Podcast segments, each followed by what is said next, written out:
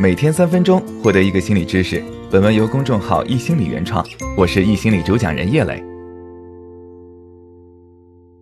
听过这么一句话：照镜子就应该笑，旁若无人也好。每天无论在什么情况下，都给自己一个微笑，既是一种安慰，也是一种加油打气。心理学家埃尔曼就曾经发现，表情对心情有逆作用。实际上，不只是表情，就连日常生活中你可能忽略的姿势，都会对心情产生逆作用。今天呢，就和你分享六个让你元气满满的小技巧。第一，站得嚣张一点，你的精力会更旺盛。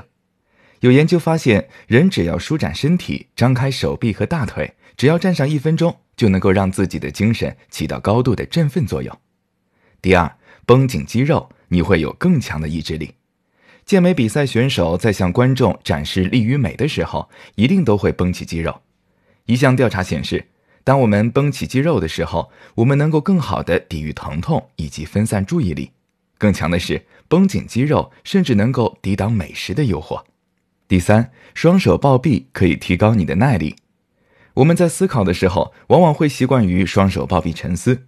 心理学家费里德曼做过一项研究，发现双手抱臂的人。在玩自密游戏的时候，能够坚持的时长是一般人的两倍，同时他们的正确率也比一般人高。所以，当我们被一个问题卡住，需要耐心和耐力的时候，不妨双手抱臂，认真思考一下。第四，躺下思考可以激活你的顿悟。不知道你平时有没有这样的感觉？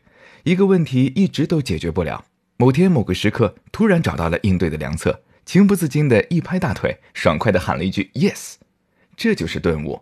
所以，当我们工作学习没有灵感、解决不了问题的时候，建议你在不会睡着的前提下，在床上躺一躺，放松一下，有助于更快的找到解决方案。